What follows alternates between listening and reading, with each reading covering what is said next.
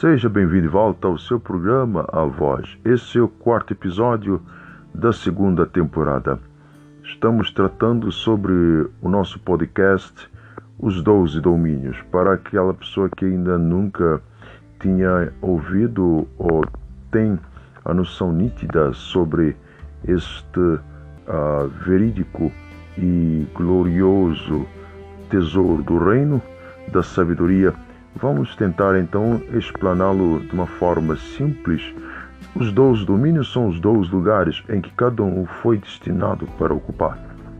Já sabemos que esses domínios são, eh, na verdade, desde o primeiro domínio a família, o segundo a cultura, a arte, a, a, a política, a educação, a ciência, uh, os recursos naturais, assim por diante.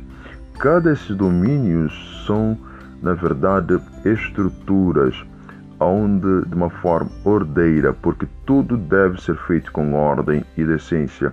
E decentemente, Deus uh, nos uh, cria, Ele nos desenha para desencadearmos o seu propósito dentro dessas as esferas de atuação. E esse, na verdade, uh, verídico e posicionamento do arquiteto do universo, ele tem-no no seu reino, a sua cidade. É maravilhoso contemplar que quando João foi para a visitar a cidade gloriosa ou arquitetura daquele que é o único Deus verdadeiro, ele contemplou que a cidade tinha doze portas.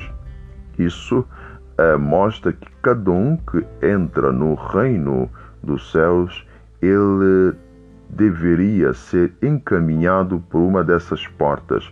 Essas portas possuem, na verdade, uma placa de descrição.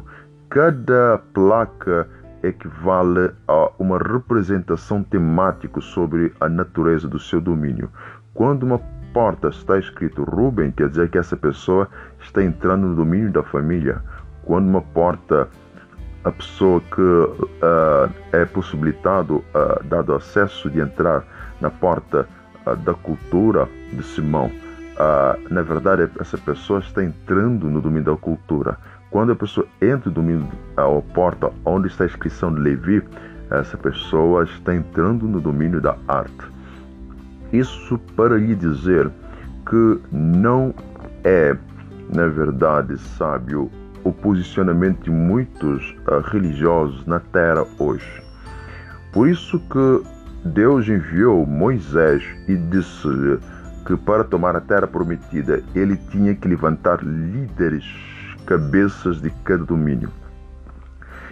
Através desses doze cabeças, ele teria a visão sobre qual era o caminho que eles deviam entrar como exército. Isso para nos falar sobre observação. Na verdade, o espião que ali se destaca, os dez, mas os dois, que são Josué e Caleb, os, espiões, eles não tiveram sucesso porque os dez contemplaram nos seus domínios que ali haviam gigantes. E esse é o impasse que está perante uh, aqueles que dizem nutrir uma fé pura para o Deus verdadeiro e único Deus eu sou.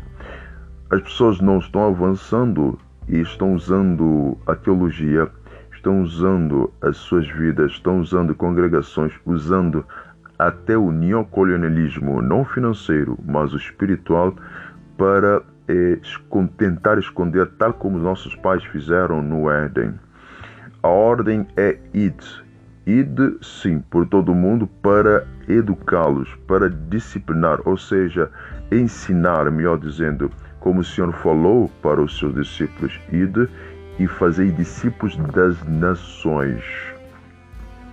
A ordem não é levar o evangelho simplesmente, mas como é que vamos uh, discipular, ensinar uma nação se uma nação, segundo algumas pessoas, não possui os ouvidos, nem coração, nem alma. Uma nação, na verdade, é uma estrutura organizada é, que é uma pessoa jurídica, que tem a sua constituição. Então, como é possível? Ele estava falando dentro dos domínios. Uh, entendemos isso nos dias, por exemplo, nos dias uh, da Copa do Mundo. Qual é a nação que governa as cidades? Qual é a nação que governa as mídias? Qual é a nação que governa as empresas, o negócio, a publicidade? É a nação do futebol, ou a nação do desporto, isso que está dentro do domínio do desporto.